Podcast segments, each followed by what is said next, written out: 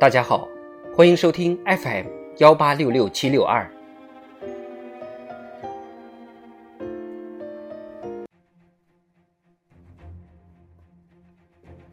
庆祝中国共产党建党一百周年特别节目《中国共产党一百年大事记》。一九三八年。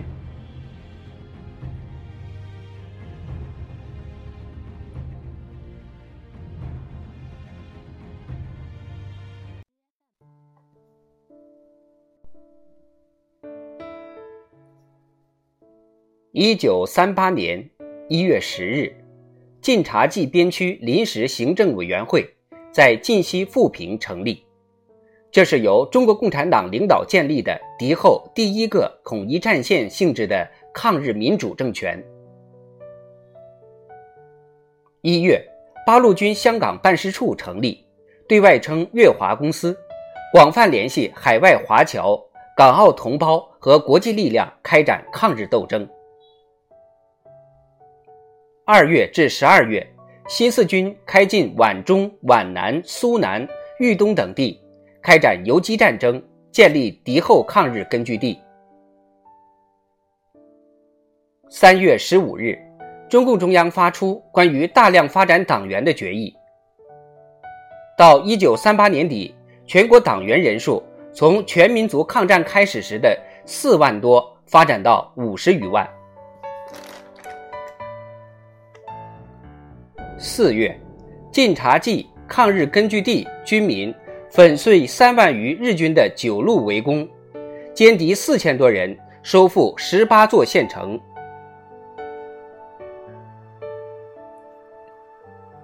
五月二十六日至六月三日，毛泽东作《论持久战》的长篇演讲，指出日本是帝国主义强国，中国是半殖民地半封建弱国。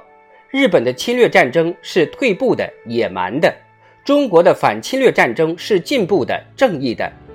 日本是个小国，经不起长期战争；中国是个大国，能够支持长期战争。日本的非正义战争失道寡助，中国的正义战争得道多助。第一点决定了日本的进攻能在中国横行一时，中国不能速胜。后三点决定了中国不会灭亡。经过长期抗战，最后胜利属于中国。论持久战，系统阐明了党抗日持久战战略总方针，是中国共产党领导抗日战争的纲领性文献。九月二十九日至十一月六日，中共扩大的六届六中全会在延安召开，全会首次提出。马克思主义中国化的命题，重申个人服从组织、少数服从多数、下级服从上级、全党服从中央的纪律，正确分析抗日战争的形势，规定党在抗战新阶段的任务，为实现党对抗日战争的领导进行了全面的战略规划，进一步巩固毛泽东在全党的领导地位，统一全党的思想和步调，推动各项工作迅速发展。十月，广州、武汉相继沦陷，全民族抗日战争由战略防御转入战略相持阶段。在战略防御阶段，八路军新四军同日伪军作战一千六百多次，毙伤俘敌五点四万多人。八路军发展到十五点六万多人，新四军发展到二点五万人。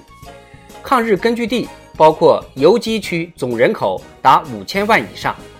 广州沦陷前后，周恩来通过潘汉年等，把上海、南京等沦陷区的文化界人士和民主人士，包括宋庆龄、何香凝、郭沫若、茅盾、柳亚子、蔡元培等，转移到广州、香港，其中部分留在香港，加强了香港文化界的抗日救亡力量。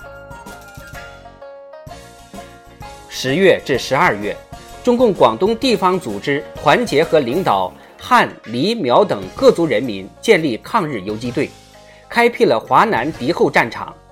全民族抗战期间，中国共产党实行各民族一律平等、团结抗日的民族政策，发展了大量少数民族抗日武装。